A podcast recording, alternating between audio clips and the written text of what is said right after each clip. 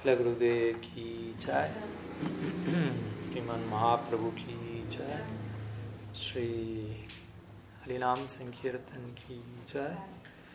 श्री श्री जगन्नाथ बलदेव सुभाद्रे की जय। श्री श्री निताय घोर गोपाल की जय। घोर भक्त वृंद की जय। गौर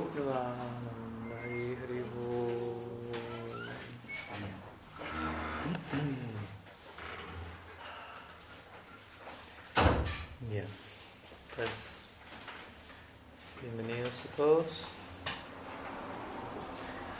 Pranam, buenas tardes y una vez más compartiendo hoy un último día por aquí en Córdoba y estamos planeamos, organizamos para hacer este agosto preguntas y respuestas, invitándolos a presentar cualquier consulta, cualquier tema, cualquier duda, lo que gusten poder compartir hoy. Aquí veo que han enviado algo online también al respecto, pero con el permiso de los allí presentes damos un poco de prioridad a los aquí presentes y allí vemos con qué tiempo nos quedamos para, abordar cualquier pregunta que pueda haber también online. no sé si alguno de los y presentes tengan preguntas, ya levantaron la mano, aquí levantaron la mano. Vamos a empezar por allí. Buenas tardes. Eh, quería saber si nos podría, por así decirlo, como ampliar un poco lo que tiene que ver con los principios regulativos y como, por así decirlo, como en comparación al, al, avance de la tecnología y el uso de las redes sociales. Mm. Bueno, es un tema... Si se escuchó para los aquí con los conectados online, pero repito brevemente, aquí la pregunta es si se podría ampliar un poco la idea de, de los cuatro principios regulativos en conexión a lo que es la tecnología y el, el uso de las redes sociales, lo cual es un tema sobre el cual hace poco estuve hablando en inglés, entonces aquí viene la opción para la audiencia hispanoamericana. Obviamente voy a ser considerablemente breve en comparación a lo que en ese momento se habló y también de hecho después se siguieron hablando otras cosas e incluso surgió la, la invitación y la idea para eventualmente organizar toda una serie de de clases, una especie de seminarios sobre el tema en sí. Pero bueno, vamos a compartir un poco algunos puntos que detonaron todas estas otras propuestas, si se quiere. Eh, bueno, por un lado, lo que, lo que se estuvo hablando hace poco fue acerca de, de intentar ampliar nuestra, nuestro abordaje al concepto de los cuatro principios regulativos, tal como se la Prabhupada los bautizó, si se quiere, en su, su movimiento. En, el, ¿En qué sentido ampliarla? La idea, ¿no? En varios sentidos. Por un lado, lo que en su momento me llevó a querer hablar más ampliamente al respecto fue el notar que a veces ciertos sadhakas conciben estas cuatro regulaciones de manera muy eh, estrecha, si se quiere, mentalmente, y le dan la, sobre, la sobredimensionan eh, hasta el punto de opacar el, el verdadero entendimiento del bhakti, en otras palabras, no aprendiendo a verlas, en otra, si se quiere, en conexión al bhakti y como dedicándole a esos puntos desde un lugar equivocado un peso que termina siendo demasiado pesado para ellos mismos llevar. Obviamente cuando hablamos de los cuatro principios regulativos nos referimos a lo que veces se conoce como los pilares del Dharma, que son mencionados en el, entre otras partes en el Srimad Bhagavatam, famosa escena Parikshit Maharaj encontrándose con, con, un toro, que es la personificación del Dharma, que tiene tres de sus patas eh, básicamente dañadas o destruidas, y solamente le queda una, y la personificación de Kali Yuga está a punto de acabar con ella, etcétera, etcétera. Y desde ahí se extrae esta noción de los cuatro principios regulativos que la Prabhupada estandarizó a la hora de, del compromiso de iniciación para con el maestro espiritual. lo cual interesantemente no necesariamente es un, una petición en todas las diferentes líneas Vaishnavas a la hora de la iniciación, no, no necesariamente se solicitan los cuatro principios regulativos, lo cual obviamente no significa que, que uno puede hacer lo que quiera con ellos porque no se les pidió en la iniciación, pero no se solicitan como compromiso de iniciación en, muchos casos, aunque en muchos casos también se, se espera que ya estén entendido eso o no se los menciona para no querer hacer, como digo, un, énfasis desmedido que pueda opacar la eficacia del santo nombre, incluso para alguien que todavía esté trabajando sobre esos elementos. Hay muchas variantes, muchos casos, muchas posibilidades. Generalmente los cuatro principios son concebidos en términos de no. Cuando uno le pregunta, ¿qué hacer? ¿Qué son los cuatro principios regulativos? ¿En qué se basan? Y uno generalmente a veces responde, se basan en no hacer esto, en no hacer esto, en no hacer esto y en no hacer esto. No intoxicación, no sexo ilícito, no consumo de carne, no juego de azar. Lo cual es una manera de responder que en lo personal no me resulta la más um, realista con lo que eso implica, porque, ¿verdad? Si a uno le ¿ustedes qué hacen? Y uno responde, nosotros no hacemos esto, no hacemos esto, no hacemos esto y no hacemos esto. Eso es lo que hacemos. Varias veces uno puede tener esa idea, ¿no? Responde a una pregunta positiva en términos negativos. ¿Usted qué hace? Yo no hago esto. Ok.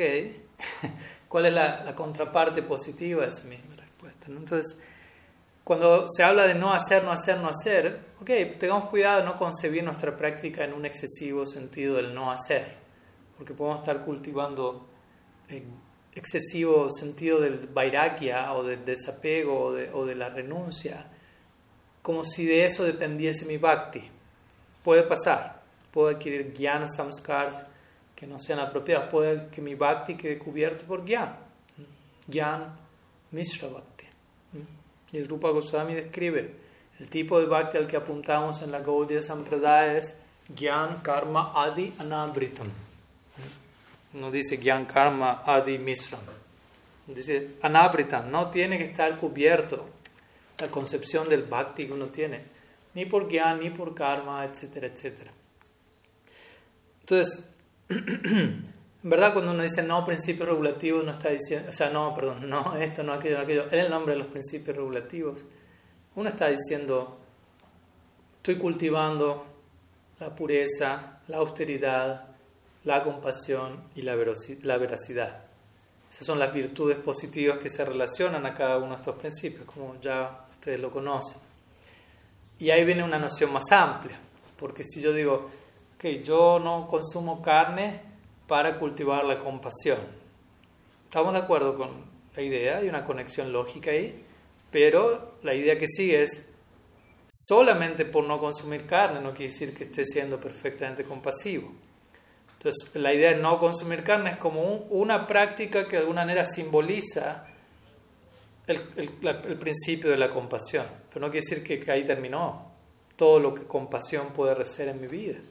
Y lo mismo con todas las demás virtudes o principios. Uno dice, bueno, no, no voy al casino de Córdoba, soy totalmente veraz. No, juegos de azar, sí, simboliza de vuelta como que personifica este principio de, la no veracidad, veracidad, de arrojarme al azar, de lo que sea, y de, del engaño, del cal, qué sé todo este tipo de cosas que nos suman al concepto de veracidad, pero no quiere decir que por no, no ser adicto al juego sea totalmente veraz. Entonces, ¿qué es veracidad? Si uno empieza a, extraer todas las implicancias, ¿qué es pureza? ¿Mm? ¿Qué es compasión? ¿Qué es austeridad? En última instancia, nos damos cuenta que la idea de los cuatro principios regulativos es mucho más, si se quiere, exigente que simplemente limitarnos a, estas cuatro, a estos cuatro no e incluso seguirlos, porque estrictamente y pensar, bueno, yo sigo los cuatro principios, yo sigo los cuatro. Y quizás en el nombre de seguir esos cuatro principios desde un lugar disfuncional, uno puede estar rompiendo los cuatro principios, por decirlo así. Yo puedo decir, yo sigo el principio, yo soy vegetariano, yo soy vegano, yo soy frugívoro, yo soy pránico, yo soy lo que fuere, no, no violento. Y, lo, y, presento y me enorgullezco de eso quizás incluso y empiezo a ser violento con todos los que no son no hacen lo que yo hago. Entonces en el nombre de la compasión termino atentando contra la compasión. Se entiende la idea ¿no? Entonces lo mismo con todo. O no sé como hacíamos el otro día una pareja de Vaishnavas uno escucha esta idea de sexo ilícito esa es toda otra clase aparte para dar, que también la di antes de darla a los cuatro principios. De hecho, una llevó a la otra, donde hablamos si, si, la actividad sexual podía llegar a ser considerada sangasida bhakti o no. Y bueno, fue un, hubo bastante revuelo, como se imagina. Pero lo que, el punto al que mencionábamos básicamente es ¿qué es sexo ilícito? Bueno, y hay varias respuestas al respecto. ¿no? Y puede decir, bueno, solamente sexo para la procreación no es no es ilícito, es lícito. Todo lo demás es ilícito. Pero encontramos que la Prabhupada mismo dio varias respuestas dependiendo de la situación de cada devoto. Dio devotos que en pareja podían unirse en intimidad únicamente para invocar una nueva vida y a ellos les dijo únicamente para procrear. A otras parejas se les dijo únicamente dentro del sexo Ilícito significa sexo fuera del compromiso matrimonial de pareja. Y, dentro de ese marco algunos les dijo distintas cosas, de vuelta, él dio distintas instrucciones.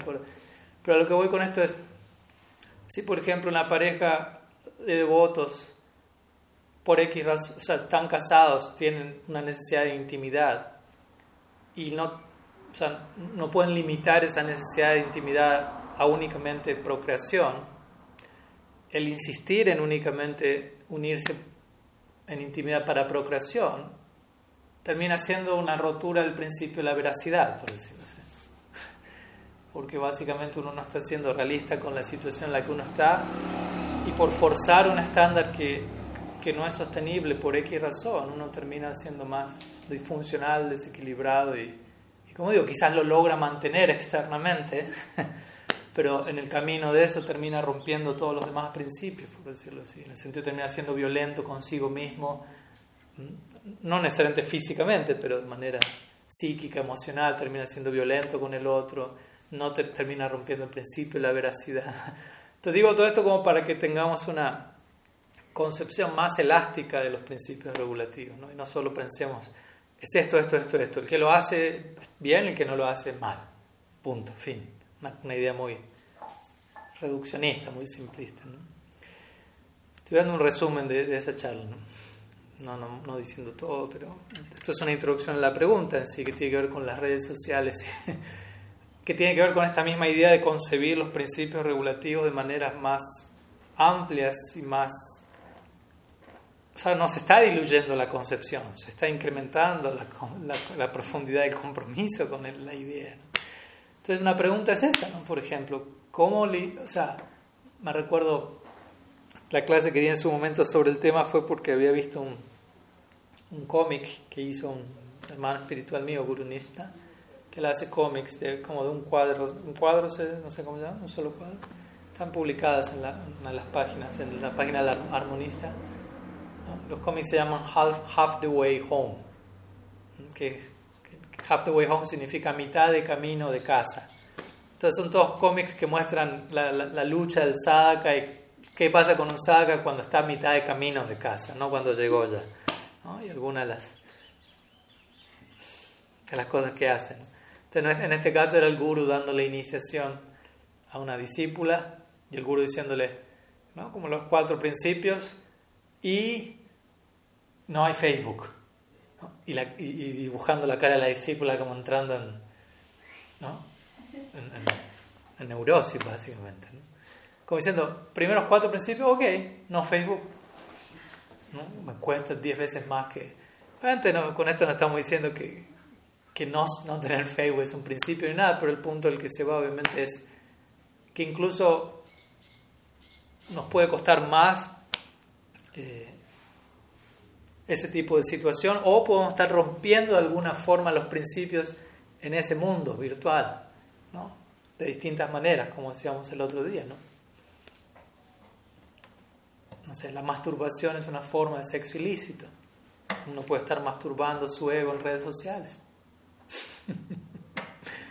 es, otra, es otra forma de conseguir la misma idea. Es un sexo ilícito.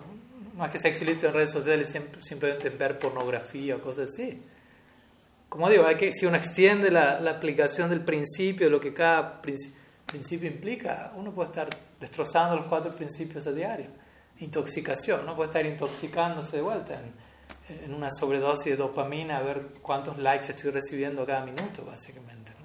Y uno se vuelve adicto. Uno no está, o sea, básicamente el mismo principio que genera adicción en cualquier otra sustancia, las que son ilegales, es la misma sustancia que bioquímicamente se, se, activa en uno con las redes sociales, dopamina, que es esto que genera anticipación, que genera como perspectiva, uy, que va, ¿no? que va a generar esto, que, voy a, algo va a pasar. Entonces, de vuelta, y eso se requiere, requiere un ajuste a nivel contemporáneo, porque obviamente no vamos a esperar que los Seiko Swamis de Brindavan o Bhaktivinoda Thakur hayan escrito en sus, en sus obras cómo lidiar con las redes sociales, porque no había redes sociales. Entonces no había redes sociales 20 años atrás prácticamente. El otro día hablábamos de eso, aunque parece, se pareciese que fuese para Yuga básicamente, ¿no? No redes sociales. Por ahí cuando, casi, cuando fue la batalla de Kurukshetra, debe ser por esa época, ya se siente, o sea, me imagino para los que nacen en una generación con redes sociales y alguien le dice, hubo un tiempo donde eso no había la, la, experiencia subjetiva es como más o menos cuando descendió Nisringadev, cuando la era e, la era védica clásica. Dice, no, dos, tres décadas atrás. No, es difícil concebirlo. Por tanto, la llegada a las redes sociales de sí generó toda otra nueva velocidad en todo, en la comunicación, en, la, en la transmisión de información y en las relaciones, en la forma de pensar, en la forma de moverse las expectativas, en, la búsqueda de placer, todo tiene que ser más y más y más y más y más inmediato, más fácil, más al alcance, más accesible, más barato. Y bueno, obviamente todo eso genera todo otro mundo de, de insatisfacción, de vacío, de falta de propósito, etc. Entonces sí, para los devotos es un tema importante porque obviamente con esto no estamos criticando internet o redes sociales, porque nuestra filosofía es, ok, todo es un Shakti de Krishna, todo es un Shakti de, de Bhagavan. Y por lo tanto, él es Shaktiman, la fuente de tu energía, toda su energía, y yo soy una de esas energías, y mi función es servir todas las demás energías en servicio a, a su fuente. Entonces, esa es nuestra idea de Yukta Vairagya, Anasaktasya Vishayam, Yathartam Upayum Yata. Nirbhanda Krishna Sambandha Yuktam Vairagya Muchate, dice Shila Rupa Goswami. Cuando uno no está apegado a nada, Anasaktasya Vishna, cuando uno no está apegado a los objetos de los sentidos, apegado se refiere, eso existe para mí, todo ello va a desembocar en mí. No, eso no. Ese, ese es el apego que no debería estar. Eh, pero cuando uno lo ve todo en relación con Krishna, y uno utiliza todo en relación con, con aquel con quien todo está relacionado realmente y quien no soy yo.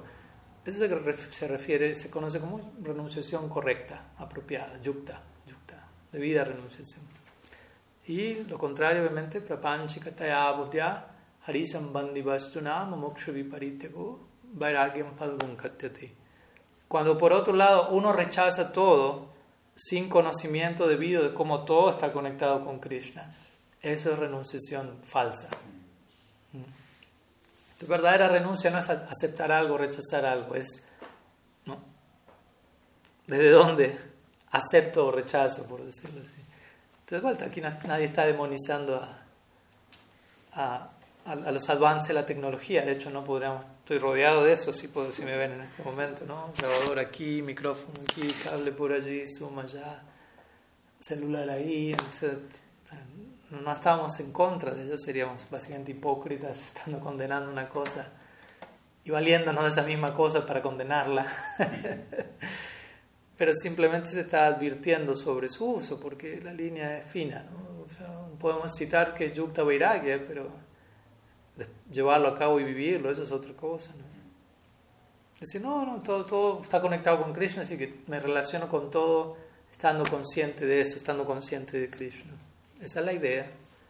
Pero también tenemos que ser honestos que tanto, que tan, que tanto la idea nos convence todavía a nosotros mismos, que tan, que tan convencidos estamos de esa idea, observándonos, cómo me conduzco, observándonos. Y, es difícil porque redes sociales son algo bastante envolvente, en gran parte concebido para que sea así. O sea, hay todo un, no vamos a entrar en detalle con todos los la data que hay al respecto de, cuál es el trasfondo psicológico, si se quiere, que, se pretende generar a través de ello, etc. Pero eso está diseñado en esa dirección, aunque obviamente un Vaishnava intenta redireccionarlo en la dirección que el Vaishnava considera esto lo mejor, porque seamos honestos, no es que los dueños de, de Google y demás son Gaudias pensaron, bueno, vamos a desarrollar todo esto para que, las personas puedan captar más su conexión con el centro e incrementar el avance hacia la tierra de Vrindavan, no, nada de eso.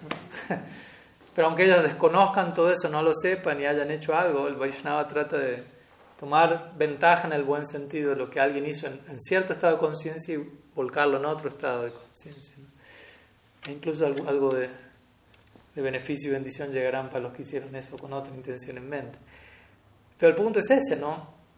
Tener en claro, yo me acerco a estos elementos, a estos avances tecnológicos, a estos CDs, uno, yo diría, ¿no? En una forma más grotesca, en un sentido, grotesca, burda me refiero, ¿no? Son como poderes místicos, básicamente. La tecnología es como una actual que conocemos, que utilizamos, es como una versión bastante gruesa de los poderes, de los conocidos como yoga siddhis, ¿no? Como estas ultra perfecciones psíquicas desarrolladas por los yogis luego de muchos años de práctica. ¿no? Y la tecnología es algo básicamente así, un reemplazo de los yoga siddhis, porque hoy en día la mayoría de los que están detrás de la tecnología no, van a estar, yo creo, dispuestos a, irse a una cueva y a practicar yoga por décadas para desarrollar ciertos siddhis. Entonces la versión que tenemos sin tener que ir por eso es la tecnología, pero tiene su precio. pues si no hay tapacia de por medio, si no hay objetividad yógica de por medio, que es la que un yogi tiene, esa es la idea, a un yogi recibe siddhis, pero idealmente esa persona tiene cierta realización, cierta objetividad, como digo, de manera que cuando eso llega a él, a ella, no se ve distraído por ello, aunque sabemos que incluso eso pasa, en el Shastra se describe eso, se advierte de eso. Entonces, ¿qué decir de algo como la tecnología que son, que es una versión de los CDs, que llega a la mayoría de la gente y sin estar ellos preparados yogicamente, por decirlo así, para, para lidiar con, con, el nivel de envolvimiento que eso genera, sin tener un nivel, una práctica, una base de austeridad, una, una, una objetividad yogica para poder observar con, con desapego a cierta distancia qué es realmente esto con qué intención fue concebido, con qué intención yo voy a acercarme a esto, qué actitud tengo que tener para terminar, para usar esto y que esto no me use a mí. O sea, un verdadero yogi debería tener todo eso en claro porque de otra manera peligra su, su capacidad de foco, básicamente peligra su mente, peligra su atención.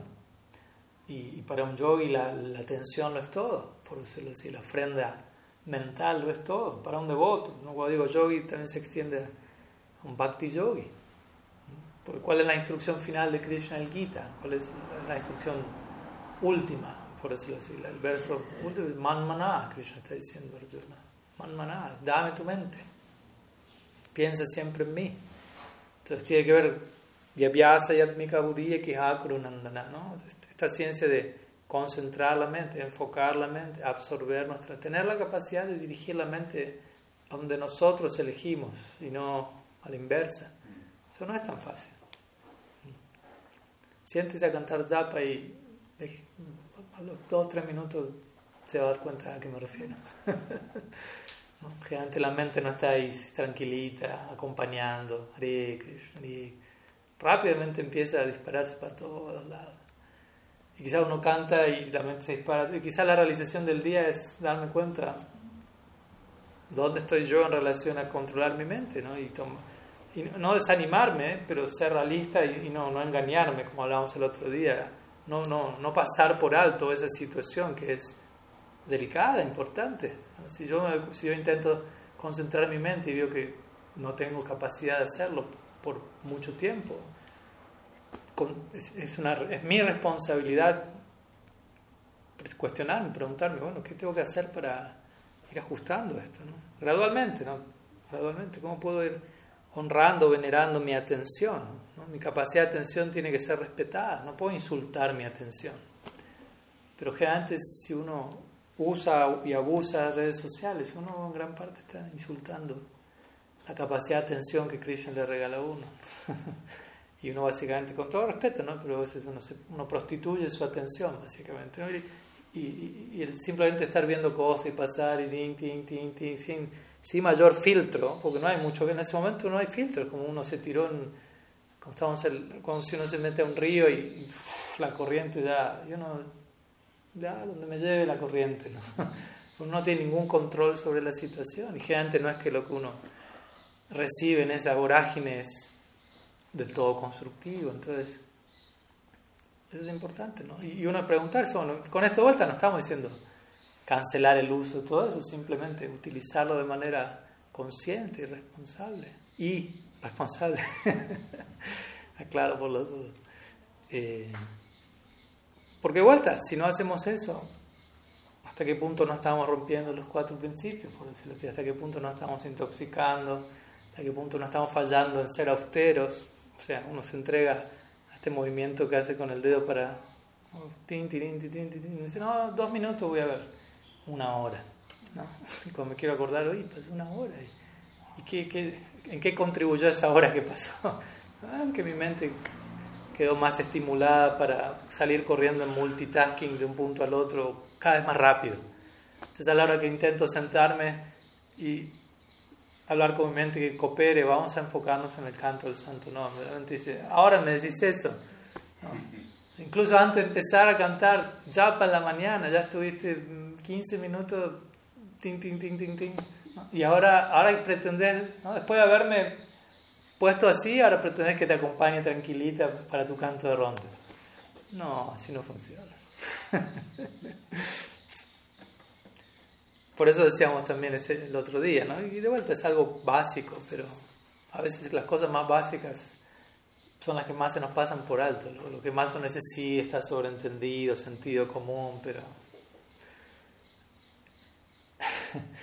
y lo que decíamos, algo, para, algo que, que pueda impactar nuestra vida nuestro día, ¿no? Ni siquiera hablar de vida, nuestro día, de una manera, porque uno tampoco uno dice, bueno, quiero cambiar mi vida, mi empecemos por mi día, si no está haciendo en el día algo para cambiar el día, ¿cómo pretende que su semana, mes, año, vida cambie? vamos al día, vamos, que puede ser el último en todo caso.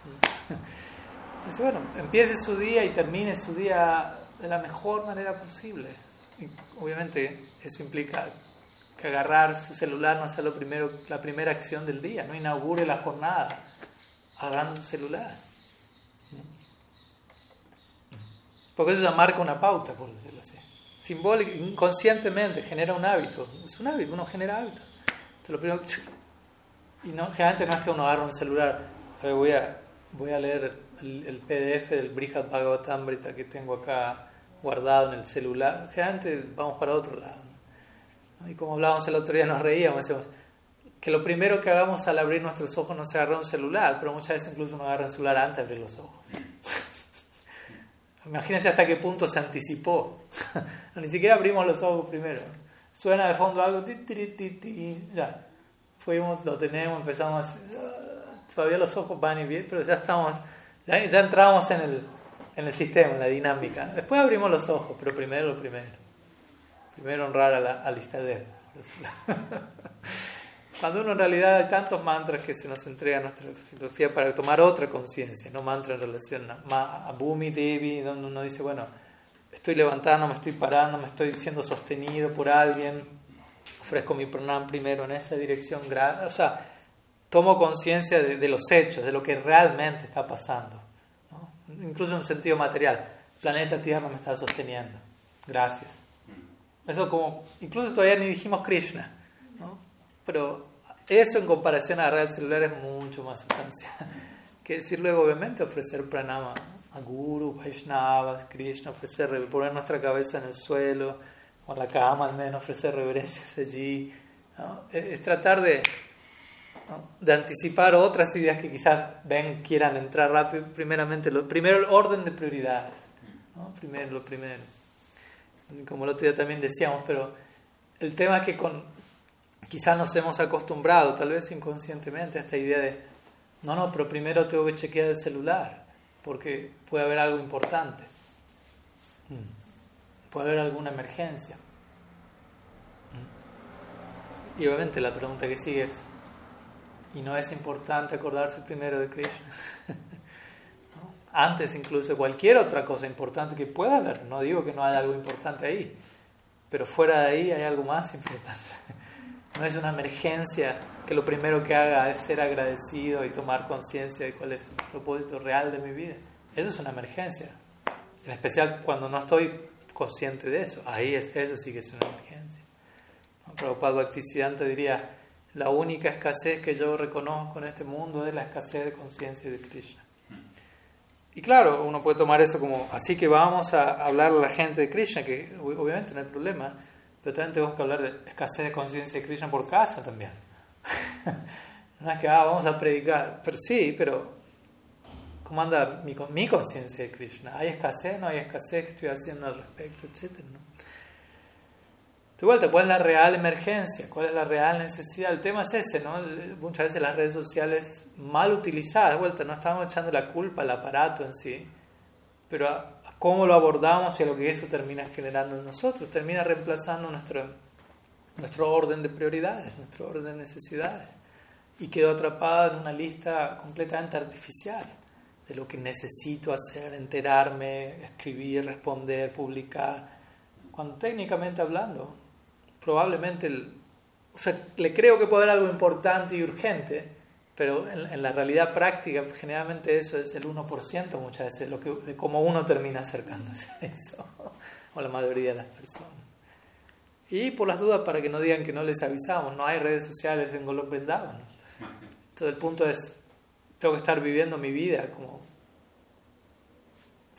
como si eso no existiese en un sentido, porque en cualquier, en cualquier momento deja de existir incluso por estos lados.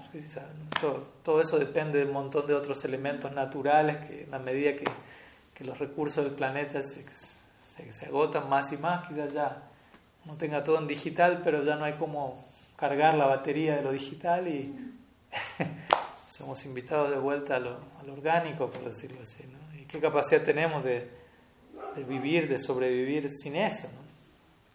Entonces también es interesante uno ponerse a prueba a ese respecto y decir, vamos a hacer un de vuelta, no digo algo extremo que genere una, abstinencia que uno termina incurriendo aún más, ¿no?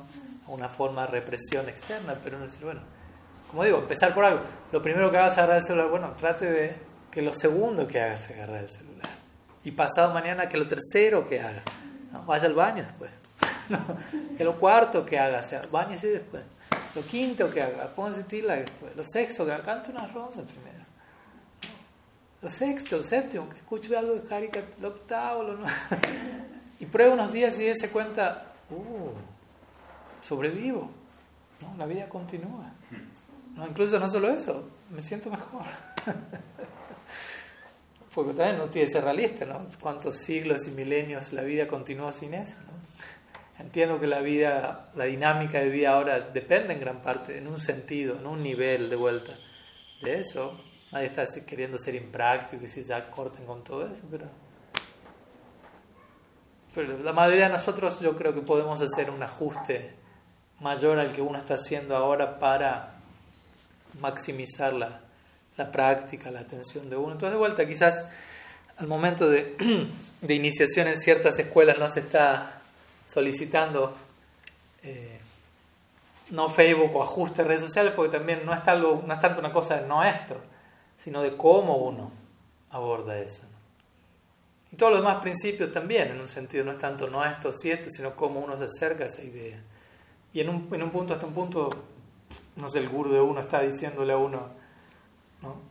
hoy tanto esto, hoy tanto, no, uno tiene que tomar responsabilidad sobre sí mismo y y establecer ciertos estándares que sean progresivos, ¿no? donde uno sienta que esto me está ayudando a progresar, aunque me incomode un poco. Entonces la Prabhupada definiría tapasya, aceptación voluntaria de una incomodidad material en pos del progreso espiritual. Pero es voluntaria la aceptación, nadie me está obligando, sino que yo mismo llegué a la conclusión, necesito esto, y a menos que me salga de la zona de confort, un poco, no extremo, porque de vuelta vuelvo corriendo ahí, pero en una manera necesito entrar en esa situación. Esa es la primera palabra que Brahma escuchó, la primera, el sonido del universo, tapas, lo cual marca la impronta, de esto va el universo, tapas, ¿no? no es disfrute, zona de confort, todo simple y barato, no, no, es de vuelta. Voluntariamente elegir mantenerme en una situación de progreso y eso implica no terminar de, de caer en algo conformista, mediocre. Y generalmente las redes sociales antes están ahí promoviendo ese tipo de dinámica. De vuelta hay cosas muy lindas que uno puede hacer y leer y recibir y escuchar y ver en redes sociales y ese es para nosotros el propósito ideal de eso. Si uno trabaja con ello, bueno, desde un lugar medido, sostenido, etcétera, pero yo creo que es importante, sí, mantenernos alertas, ¿no? a diario ir repasando, ¿no?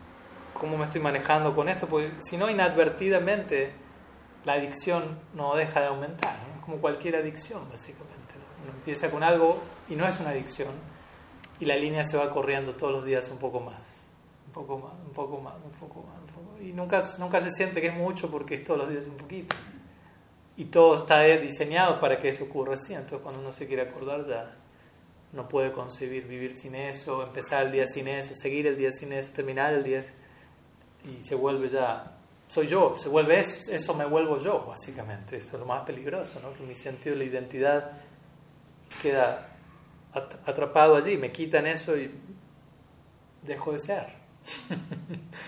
lo cual obviamente no es una realidad, pero puede pasar. Entonces, de vuelta, no estamos hablando de algo específico en un caso en particular, pero cada uno de nosotros somos invitados a repensar todo ello y a, verlo en conexión a los otros principios como pilares que, que, van a cuidar mucho mi conducta, mi ética, mi integridad como sadhaka. Porque de vuelta no es un mundo en donde los demás se enteran en ese momento, ¿no? por decirlo así. En otras situaciones el resto ve como o sea, bueno, se enteran, no publica algo, pero digo, como uno internamente está sintiendo, pensando, relacionándose con el mundo social, muchas veces muy privado, ¿no? y eso es lo que genera el descontrol, por decirlo así, porque generalmente uno no hace ciertas cosas, no porque no las terminaría haciendo, sino porque otros están mirando y, y qué pasaría si se enteran. Pero si yo tuviese total confidencialidad para hacer lo que se me antoja, ahí es otra cosa, ¿no? ¿Qué termina siendo uno? de vuelta, ¿qué control tiene uno sobre sí mismo? Volviendo, ¿no? ¿Qué control tiene uno sobre sí?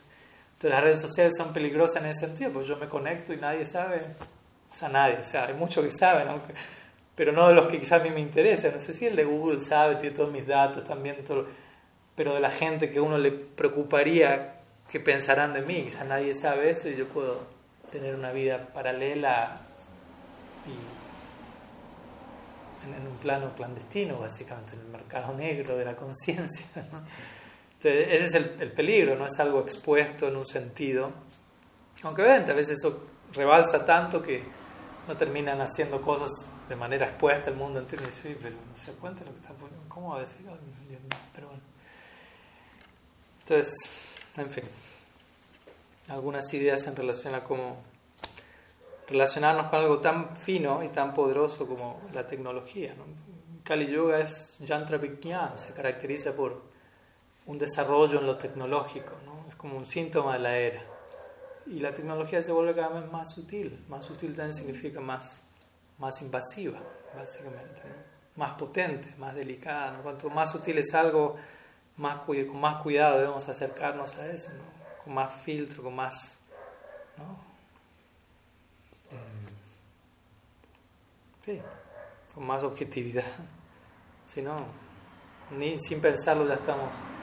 Igual, pero como, como dice el dicho, ¿no? cuando algo es gratis, el precio es tu atención.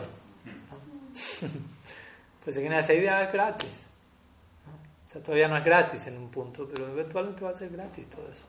Internet, todas esas cosas. Wow, es gratis, genial. Otro es el precio y es mucho más sustancial.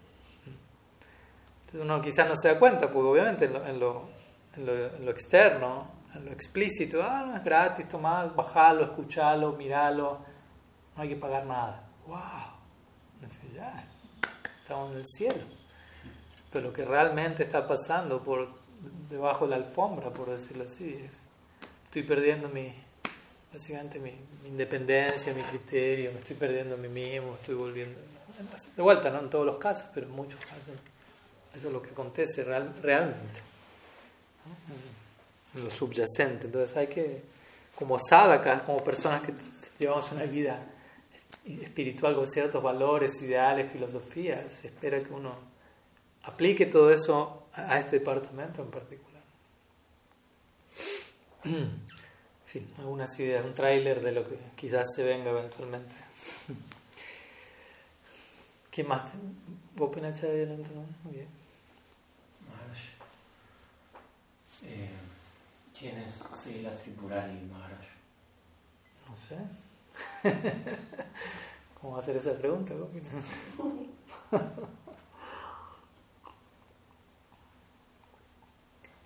¿En qué nivel es la pregunta? ¿Quién es en qué sentido?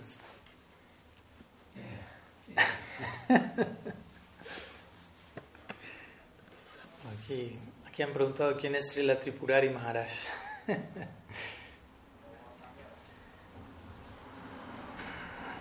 Pues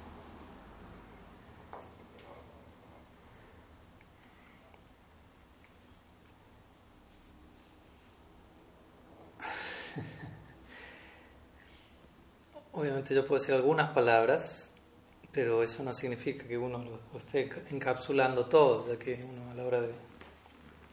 O sea, una gran personalidad. Es, es comparada con un como con una joya valiosa, entonces tiene multi, múltiples facetas y, similar a Krishna en un sentido, así, así como el guru en varios sentidos representa a Krishna Krishna es definido en esos términos, como una valiosa joya con ilimitadas facetas, reflejándose en diferentes partes, de diferentes colores, y ciertas personas estando más atraídas a, una faceta y a otra. No es que alguien puede decir, ya está, como Brahma concluye en, en, Brahma Stuti, él dice, la última, si no me falla la memoria, la última oración de Brahma, después de una serie de oraciones monumentales, Brahma termina diciendo, si alguien dice, lo sé todo acerca de Krishna, Brahma dice, básicamente le dice, ofrezco mi reverencia a la cuadra de enfrente. No, tengo mucho, no, tengo, no estoy muy interesado en, acercarme a esa persona. Porque vuelta, nadie puede decir, ya abarqué todas las facetas del absoluto. Entonces es lo mismo, ¿no? De la misma manera a la hora de hablar de Sri Guru, a la hora de hablar de, un sadhu o sea, solamente, como diría Silas Maharaj, podemos tocar un punto en una línea infinita. Digo esto como para nunca, nunca, nunca cometamos el error de pensar, ok, ya, y Maharaj lo dijo todo acerca de Srila Tripurari Maharaj. ¿no? Pues la pregunta un poco, o sea, no digo que iba con esa intención, pero puedo interpretar quién es. Y yo, él es. Listo. Próxima pregunta, ¿no? Y, en realidad no, no hay no hay fin, básicamente, ¿no? No hay fin a las glorias de, del devoto puro, básicamente. Entonces, si no hay Krishna mismo, se encuentra en la situación, ¿no? Ananta Dev. Ananta se dice que es esta manifestación de Krishna, que es una extensión de Balaram. Y desde tiempo sin inicio, Anadi se encuentra cantando la gloria de Krishna, de sus devotos, con ilimitadas bocas, desde ilimitado tiempo, y hasta el día de la fecha no, no encuentra que ello se agote. Más bien cuanto más lo hacen, más sigue encontrando. Esa es la naturaleza de, la situación misma, ¿no? Ananta, Ananta Katara dice. Entonces, de la misma manera, ¿no? Hablar de, de las glorias de Sri Guru es. va más allá en sí, por, por empezar, ¿cómo decirlo? Si quién es el Tripurari Maharaj o quién es Sila Prabhupada, quién es Sila Siddha Maharaj. En un punto uno primero tiene que hablar quién es Guru, ¿no? ¿Qué es Guru? Guru Tato, más allá del individuo, ¿no? porque está Vyasti, pero también está Samasti, está el aspecto macrocósmico y microcósmico del Guru. Este macrocósmico se refiere, el Guru es quien es, pero algo más hay ahí, por decirlo así, como cuando alguien le preguntó a Sila Maharaj, ¿el Guru es Vishnu Tattva o Jiva Tattva. ¿El guru es Dios o el guru es un, alma? Y la semana dijo, el guru es Guru Tattva. Su clásica respuesta no iba a decir ni una cosa ni la otra, sino algo más. El guru es Vishnu Tattva o Jiva Tattva. Él dijo es Guru Tattva, lo cual implica hay algo de Vishnu Tattva, hay algo de Jiva Tattva. El guru es una Jiva, pero al mismo tiempo Krishna se está expresando tras esa persona en un sentido. En un sentido representativo, el guru es Krishna. ¿Por qué? Porque el guru es una personificación del el amor por Krishna. Y donde quiera que haya amor por Krishna, ahí está Krishna. Entonces, en ese sentido, el guru no es diferente de Krishna. No hay ¿Qué tanta diferencia hay entre Krishna y el amor por Krishna? Cuando justamente la idea del amor es acabar con toda diferencia, no en un sentido monista, pero en el sentido de generar una unión, una fusión amorosa entre dos partes. Entonces, donde hay amor por Krishna, ahí tiene que estar, no puede no estar Krishna. Krishna mismo lo dice una y otra vez.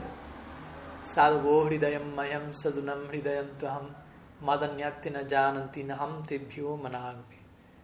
La famosa serie de oraciones en Srimad Bhagavatam, donde Bhagavan habla de hablándole acerca de cuánto él quiere a sus devotos. En la última oración dice, mayam sadunam Yo soy el corazón de mis devotos, mis devotos son mi corazón. Yo estoy en el corazón de ellos, él está en mi corazón. Yo no conozco a nadie más aparte de ellos. Ellos no conocen a nadie más aparte de mí. Fin del comunicado. En otras estamos perdidamente enamorados. Y ahí Bhagavan queda con los ojos entre, entre, entreabiertos y él vive para glorificar básicamente a, su devoto.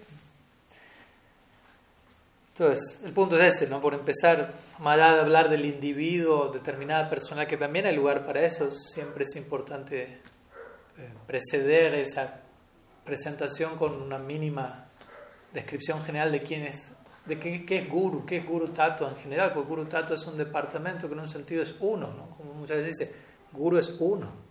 Sí, también hay diversidad, vyasti, hay individuos, hay varios cuadros en el altar, pero en un sentido samasti, hay, hay un, es un, un, conglomerado, es un departamento, una función, una intención, si se quiere, representada desde varios facetas. Entonces, cada miembro del Parampara, cada guru genuino, es, es como una de estas distintas facetas de, de, esta, joya llamada Guru Tattva, si se quiere. Entonces, también es importante para no simplemente hablar de una persona sentimentalmente, como, ah, él es así o ah, él es así. Y, qué lindo, qué tierno, qué inspirador. pero sin, sin, y de vuelta estoy diciéndolo muy brevemente, no estamos elaborando todo lo que Guru Tattva representa aquí, no hay tiempo, pero, pero eso por empezar, ¿no? Si alguien me pregunta quién es el Tripurari Maharaj, primeramente hay que mínimamente invocar el, el principio de Guru Tattva y ponerlo en su lugar. Y todo lo que venga después va, va a darse en, el marco de eso, en el contexto de eso.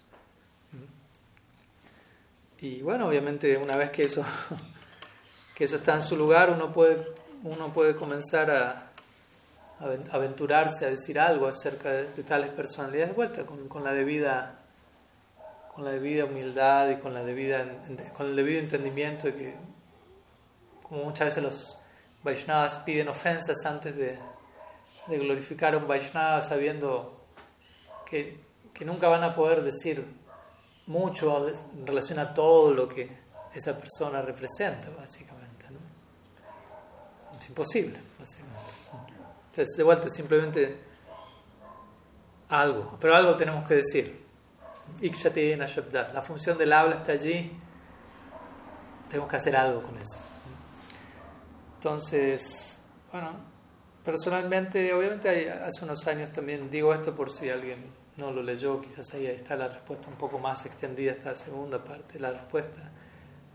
Escribí una pequeña ofrenda a mi Guru Maharaj, creo que tres años atrás, en donde eh, básicamente intenté dar una pequeña, desde mi vuelta, perspectiva como aspirante a discípulo, como una pequeña explicación de su pranam mantra. Se publicó como un artículo en el, en el Armonista, lo publiqué en mi página en español y en inglés, al inglés también. ahí hay algo, ¿no?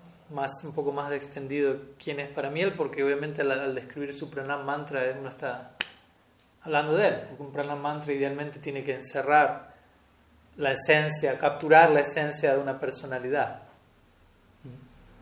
Y bueno, vamos a decir algo sobre ese pranam-mantra en ese caso, ya que estamos. El pranam-mantra de mi Guru dice Siddhantotphala saranityarasikam hamsam vilasatmakam odaryakya sudamasiva kadanam vishrambha bhakti pradam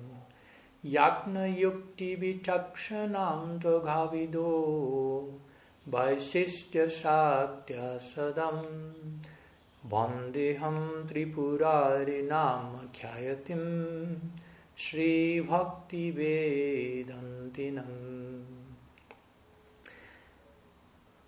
La primera línea de, de este pranamantra básicamente lo describe a él en términos muy poéticos, Siddham Tatphala Saranitya Rasrikam Hamsam Vilasatmakam. Lo describe como un hamsa, como un cisne. Desde sobre esa línea yo titulé mi, mi, comentario a este mantra Anatomía de un cisne. que como sabemos el Shastra utiliza esta analogía del cisne para referirse a la gran personalidad por su por varias cosas, pero sobre todo por su capacidad saragrahi. ¿no? El cisne poéticamente se, se define como alguien que dentro de una mezcla de leche y agua puede quedarse solo con la leche, lo cual no significa que literalmente eso sea así, no, no está comprobado científicamente que eso ocurre y hay varias situaciones en el Shastra que, que es más que nada un recurso poético para hacer un punto, ¿no? para uno no tampoco fanatizarse hasta el punto de, ahí va un cisne, ahí vamos a ponerle que tome sola. Pero la idea es de una, esa persona está siempre capturando la esencia de las cosas, el principio activo de la realidad. Entonces, mi Guru Maharaj es descrito en ese, en ese pranamanta como un hamsa. Un hamsa vilasa atmakam, cuya naturaleza es estar ejecutando vilas. Vilas significa, o, atmakanta es como lleno de, lleno de vilas. Vilas significa pasatiempo o, o, juego, como un cisne está jugando en el agua, por decirlo así, en el lago. Obviamente, ¿cuál es el lago en este caso? No es un lago nomás. Pero es Siddhanta Utphala Saranitya Rasikam. Hamsam Vilasatmakam. Entonces, él está perpetuamente, Nitya, como un cisne, perpetuamente se encuentra Rasikam, no cualquier cisne, sino Rasika, un cisne que es experto en las velocidades trascendentales, en el sagrado arrobamiento estético, como mi Guru Maharaj traduciría la palabra rasa. Entonces, es alguien que saborea rasa. Y es otra clase mínimo explicar qué es rasa en detalle. Pero él es un, un, cisne que se encuentra perpetuamente habitando el lago, saboreando rasa en un lago que de alguna manera está compuesto de Siddhanta Utphala Serenitera. Utphala significa loto y Siddhanta significa Siddhanta. Entonces, él es un, cisne experto en, el saboreo de las velocidades devocionales, pero la base, el fundamento de esa experiencia de raza es Siddhanta. En otras palabras, él se encuentra habitando un, lago, de vuelta es una descripción poética, él es un cisne, en el lago hay lotos sidánticos, y, el, y el cisne se ve atraído al loto, Entonces él como un cine se va traído a la Siddhanta, captura la esencia como todo buen cisne que, se queda con la esencia, toma la esencia de la Siddhanta, no la presenta dogmáticamente, copy-paste, blanco y negro, monocromáticamente, capta la esencia de ello, la presenta no solo de acuerdo a tiempo, lugar y circunstancia, con gran capacidad y gran lenguaje para adaptar la presentación a, lo contemporáneo, sino que adhiere a su presentación de la Siddhanta sus propias realizaciones. Eso también es otro punto muy importante a la hora de presentar la Siddhanta. Primero uno tiene que conocer la Siddhanta antes de presentarla. Entonces él es alguien que es descrito como un conocedor de la Siddhanta, un Siddhanta Bit, un conocedor de la Siddhanta. Luego hay que saber presentarla en términos de las consideraciones relativas de Desha Kalapatra y por sobre ello idealmente ha de ser presentada con la contribución de las propias realizaciones de uno. Y bueno, para describir esas realizaciones se describe, él es un Nitya Rasika, Hamsa, un, un, cine que eternamente, perpetuamente, eternamente se encuentra saboreando rasa en semejante lago. Entonces es la primera línea del Pranamantra, donde se presenta mi Guru Maharaj como como una gran personalidad que toma la esencia de las cosas y que se mantiene saboreando las más elevadas velocidades devocionales sobre la, el poderoso cimiento de las conclusiones perfectas de nuestras sampradaya, las cuales él es muy experto en, en presentar y, todo eso se va a seguir desplegando en las siguientes líneas. Muchas veces la primera línea del Pranam Mantra como que como que también da un tráiler de las tres que vienen, ¿no? como que las tres siguientes son un, como un despliegue de la primera. ¿no?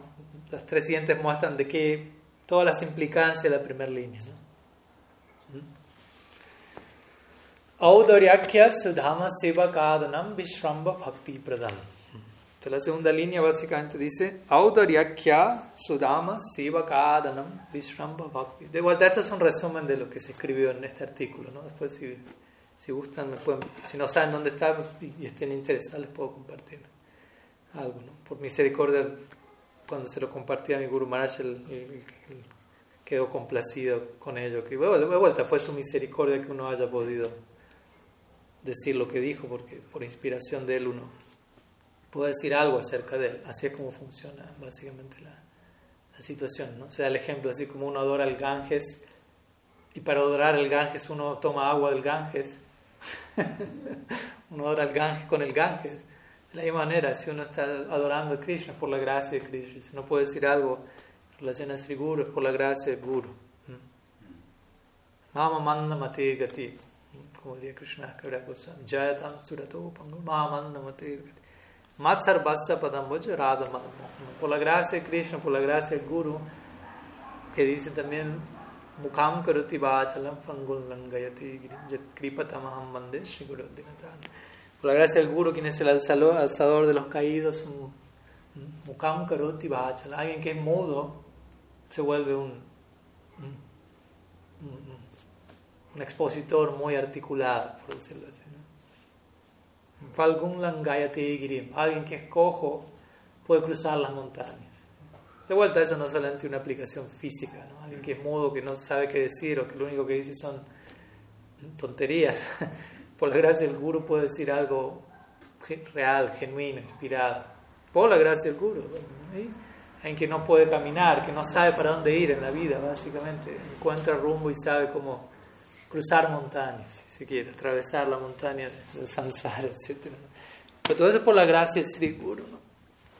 Entonces, entonces en esta segunda línea se describe esta gracia de Sri Guru, con la, empezando con la palabra audaria, audaryakya. Audaria tiene que ver con el humor de, de Mahaprabhu, Gorlila. ¿no? Gorlila entra en escena aquí. Audaryakya Sudama Sivakadanam Vishram Audaria obviamente también es el nombre de su ashram en California, entonces hay un juego de palabras ahí, ¿no? porque su ashram se llama Audaria. Ella Audaria Sudama Sivakadanam. Él es la riqueza de los servidores de Audaria. Sevaka Dhanam. Dhanam significa el tesoro, la riqueza de los sevakas, de aquellos que sirven en Audaria. obviamente eso puede aplicarse al ashram propiamente dicho, o aquellos que sirven en Audaria, significa aquellos que intentan ser sevakas en la campaña de Sriman Mahaprabhu. Eh, Gracias, Madre Govinda, ahí veo que ya compartió el link. Si quiere, fíjese en mi página, en el buscador poniendo algo similar y, ahí va a salir la, versión al español también para los que no se les cueste con el inglés. Gracias. Audaryakya Sudama Sivakadana. Entonces él es el tesoro de aquellos sevakas que, que han tomado refugio en Audarya Rasa, que han tomado refugio en Gorni Tenanda, quienes son las deidades regentes en, en, en Audarya, en el ashram propiamente dicho. Nitai Gor Sundar. Entonces Él es el tesoro para semejantes personas. Como diciendo, como estableciendo una conexión muy cercana entre Audarya Lila de Sri Chaitanya Dev, mi Guru Maharaj, y aquellos que aprecian una cosa, naturalmente Él se vuelve un tesoro de Audarya. O sea, si, ellos consideran a Él el tesoro, la riqueza de sus vidas, eso tiene que ver con cómo Audarya está representado en él. Entonces, Audaryakya Sudama Siva Kadanam Vishramba Bhakti Pradam. Ahí se termina de, o se continúa cualificando um, su audaria, su dadivosidad, su generosidad, porque audaria tiene que ver con la distribución de Madhurya. Y Madhurya no, se, no queda aquí limitado a, a la relación romántica con Krishna en Vrindavan, sino a, todo el humor de Vrindavan en general es Madhurya, predomina la intimidad. Entonces, es la entrega de ese, de ese regalo. Entonces Él es, él es el, el, regalo de aquellos que han tomado refugio en ese, en ese regalo de Audaria. Y, y cómo Él interactúa con sus sirvientes, con sus sevacas, Vishramba Bhakti Pradam. Entonces, Vishramba Bhakti Pradam significa Él da, Él entrega de manera muy profusa Vishramba Bhakti. En realidad cada palabra requiere mucho tiempo Vishramba básicamente significa intimidad. Vishramba Bhakti significa un bhakti caracterizado por un sentido de la intimidad, un sentido de la, de la confianza. Y obviamente para aquellos que conocen un poco más el mundo interno de mi Guru Maharaj, eso también apunta en un sentido a Sakya Rasa. Comienza a indicar lo que más se va a indicar aún más claramente en las siguientes líneas del mantra. Vishramba. Vishramba es un elemento central en, la composición emocional de un Sakya Bhakta. Vishrama es un sentido de la seguridad, de la confianza que los amigos de Krishna tienen en relación con él. No podemos entrar en la boca de Agasura, nada va a pasar. ¿Por qué? Porque Krishna está con nosotros. De hecho, la siguiente línea va a hablar del Agasura Lila. Entonces vemos que una línea va, va llevando a la otra. Entonces, Vishramba Bhakti Pradam. Y, obviamente la palabra Vishramba tiene que ver con con cómo uno ha de relacionarse con el Guru. Rupa Goswami menciona el Bhakti Rasamrita siendo Vishrambena Guru Seva. Cuando él menciona los, enumera los 64 angas del Sadhana Bhakti, el tercero es el tercero. Los primeros todos tienen que ver con Guru. Ado Guru Padasraya Sri Krishna Dikshadi Sikshanam Gu Vishrambena Guru Seva Sadhu Marganusarana. Los cuatro primeros tienen todos que ver con relación con Sadhu. Ado Guru Padashra, por empezar, tomar refugio en Sri Guru. Allí comienza Sadhana Bhakti oficialmente, bajo la guía de. Luego, Sri Krishna Dikshadi Sikshanam, recibir Siksha y Diksha de Sri Guru eventualmente. Tres, Vishram Viena Guru Servir al Guru con intimidad y confianza. Obviamente no confianzudez, no una familiaridad ordinaria, pero, pero tampoco demasiado Aishwarya en donde no, no se genera profundidad en el vínculo, intimidad en el vínculo. Eso tiene que ir progresando hacia allí. Igual también Guru Maharaj se caracteriza por ese tipo de bhakti, por ese tipo de, de relación para con sus sevakas. Vishramba, Bhakti Pradam. Entonces él entrega bhakti que se caracteriza por este tipo de confianza. de vuelta, tiene niveles, todas estas ideas se pueden explicar en varios niveles. Uno puede decir, él, entrega, él confía en su discípulo, él entrega esta confianza, él da un bhakti que se caracteriza por intimidad, como lo encontramos en Brindavan, y en última instancia eso tiene que ver con la punta sakya, que es su propia afinidad, que es lo que generalmente el, el discípulo recibe de su, guru, porque bhakti no es inherente en la allí. Entonces uno recibe bhakti lata vich, que dice el, el Chaitanya Charitamrita, Guru Krishna Prasade Bhai Bhakti Lata Uno recibe la semilla de la enredadera Bhakti del Guru. En este caso aquí se dice Vishramba Bhakti Pradam. Él está entregando Vishramba Bhakti, que es otra forma de decir la conexión con esa personalidad tiene que ver con un Bhakti que se caracteriza por, por Vishramba, que en última instancia tiene mucho que ver con, con Sakya. Lo cual no quiere decir que absolutamente todos sus discípulos van a, tener esa afinidad, porque hay, hay, excepciones a la regla, hay afinidades que ya habían sido cultivadas previamente en esta vida, en otra vida, etc. Pero ese es otro punto. Pero no hay una pregunta.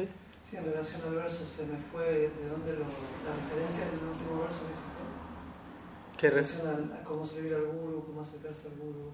Mm, el último que cité fue Chaitanya Charitamrita. Ah, Guru Krishna Prasad Pai Bhakti no, Antes de ese. No, después. Los, los sangas del Bhakti, donde mencionó los 60. ¿Cómo uno se vincula con el Guru, no? Creo que mencionó. Yado Guru Padashraya, toma refugio en el Guru, Siksha, Diksha. Esas son las 64 angas del Bhakti que menciona Rupa Goswami en, el Bhakti Rasamrita Sindhu. en la sección que el capítulo dedicado a, a sadhana bhakti, básicamente. Entonces, de vuelta, podemos quedarnos en una línea y ahí, pero hay que, hay que seguir. Entonces, la segunda línea, unas palabras que mencionamos, Vishramba Bhakti Pradam. Tercera línea, Yaknya Yukti Vichakshanam Tuagavido Vaishistya Shaktya Sada. Em, aquí el, básicamente se menciona Agavido, ahí se menciona Agasura. Agavit es un nombre de Krishna que significa el enemigo de Aga. Aga es un nombre para Agasura. Entonces, obviamente, de vuelta, Agasura Lila es un, eh, muy central a lo que es Sakya Bhakti. Sakya Rasa el preámbulo al Brahma Vimohan Lila. Todos estos son los capítulos del décimo canto donde Sakya Rasa es, es principalmente enfocado, como mi Guru Maharaj suele explicar. Eh, hay tres como ejes emocionales en el décimo canto del Bhata, en la descripción del Braja Lila, correspondientes a, al, despliegue cronológico del Lila en la tierra y a las edades de Krishna, en la medida que él va naciendo, creciendo, etc. En el Boma Lila. Las tres edades son Kumar, Poganda y Kishore, y los tres tipos de vínculos prominentes correspondientes a esas edades son Vatsalya, Sakya y Madhurya. Los primeros años de Krishna giran en torno a sus padres. Él es un bebé, un pequeño, Damodar Lila, es el eje de todo ello. Luego, Pauganda, la niñez intermedia, si se quiere, gira en torno a sus amigos. Y secciones centrales son Agasur Lila, Brahma Vimohan Lila, etc. Y luego, adolescencia, donde ya el, eje emocional se, se enfoca, por decirlo así, en, la relación romántica y ahí las gopis adquieren prominencia, si se quiere, en la narrativa del Bhagavatam, en secciones como Rasa, Lila, etc. Entonces, Agasur Lila tiene mucho que ver con Sakya Bhav, que de vuelta tiene mucho que ver con mi Guru Maharaj, y por lo tanto aquí él es nombrado en relación a Krishna con ese nombre. Recordamos, cada vez que se da un nombre de Krishna, en el Bhagavatam, en un verso. Hace poco estuvimos estudiando el, el Venugita en Madhuvan, principalmente en Madhuvan. Y hay diferentes, en cada verso el Venugita es unos 20 versos. La Gopi van mencionando en casi todos los versos a Krishna, pero con distintos nombres: Murari, Krishna, Govinda, y así sucesivamente. Y los comentaristas prácticamente siempre explican ¿Por qué ellas se están refiriendo a Krishna con ese nombre en ese verso en particular? ¿Qué significado tiene ese nombre en relación a lo que el verso está diciendo? No es simplemente, bueno, pusieron otro nombre para no repetir, para que el verso rimase justo con ese nombre y cierre mejor. No.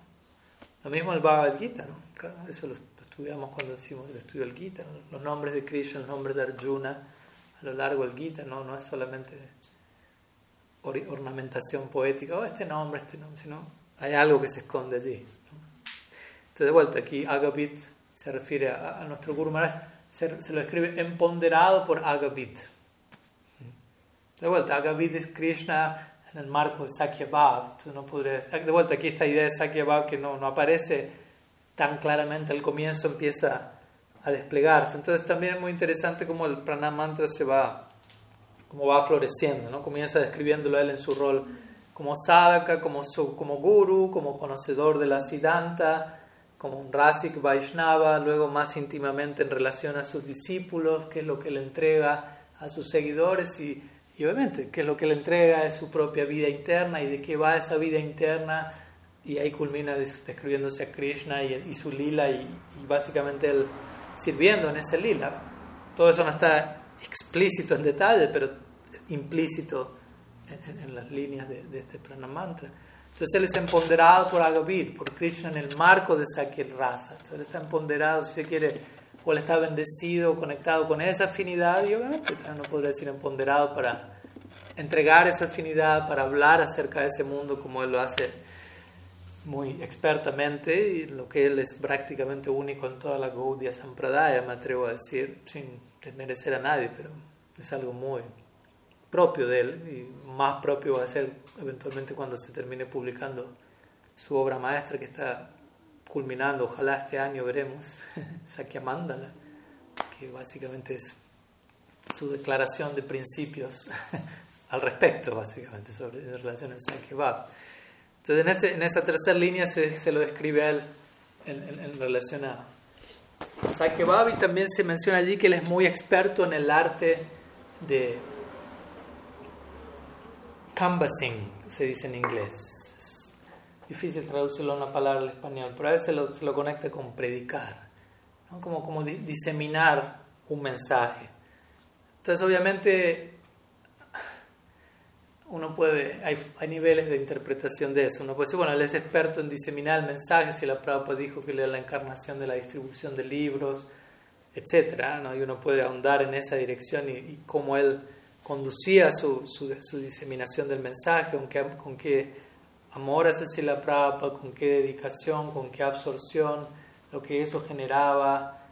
O sea, tantas cosas que él mismo ha compartido respecto a eso, como cuántas realizaciones llegaban a él en medio de esas jornadas, los aeropuertos, etc. Pero al mismo tiempo uno podría decir, bueno, pero si uno toma el pranamantra como algo que se va desplegando y ahora nos encontramos en, en su mundo interno, en el lila, en, el marco de, de Sakya Bhav. ¿En qué sentido él es experto en predicar o en, en diseminar un mensaje? Y obviamente ahí terminamos con, se termina cualificando más la noción de Sakya Bhav con la idea de Priyanarma Sakya Bhav, en donde un Priyanarma Saka es muy experto en, en, traer y llevar mensajes, tal como las Manjaris lo hacen en Madhurya Bhav continuamente para facilitar la unión de Radha y Krishna en el lila a diario. Entonces uno podría interpretar esa idea más para ese lado, su, su, diseminación del mensaje. Si a esta altura ya estamos hablando de, en el lila, en el Krishna lila, ya hablamos de la relación al Gor lila, la, la, la línea anterior, aquí pasamos del Krishna lila, y él es experto en diseminar el mensaje. Ese es un rol crucial de los Priyanarma Sakas. Los demás Sakas no están ocupados en ese tipo de mensajes los Priyanarmas que sí, porque ellos están obviamente familiarizados con la vida romántica de, Krishna, entonces lo asisten. Muy similarmente como las manjaris también traen y llevan mensajes para organizar y confirmar el horario, el lugar, el kunja en el cual ese día, esa noche va a ser el encuentro de Krishna, etc. Entonces todo eso se, se va escondiendo detrás de estas expresiones. Y debido a eso, de vuelta, muy resumidamente, la última línea generalmente en un Brahmana mantra termina, muchas veces lo que se dice en la última línea en sánscrito es lo que a veces se traduce al español al principio. Pues generalmente los Brahmana mantras uno los traduce, ofrezco mi respetuosa reverencia a tal persona, quién es esto y aquello y aquello, pero este ofrezco mi respetuosa reverencia a tal persona, generalmente en sánscrito es la última línea. Y este pranam mantra no es la excepción a la regla la última línea es la que dice eh,